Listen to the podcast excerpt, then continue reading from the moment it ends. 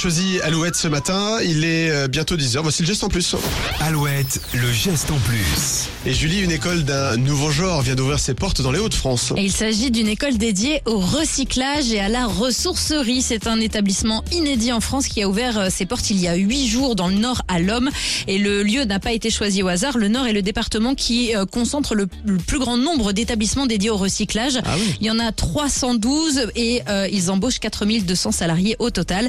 Donc ce centre de formation est ouvert aux adultes. La première promotion compte 13 élèves âgés de 20 à 53 ans et la formation dure 6 mois. Au programme découverte de la filière déchets, apprentissage des métiers d'opérateur de tri manuel, de transporteur ou encore d'agent technique de valorisation des déchets. Le but euh, de cette formation, c'est de répondre aux besoins du marché car on estime que 16 000 postes dans le domaine du recyclage seront à pourvoir en France d'ici 2030. Ah, c'est dans énorme. 7 ans, ça va arriver Ouais. très vite.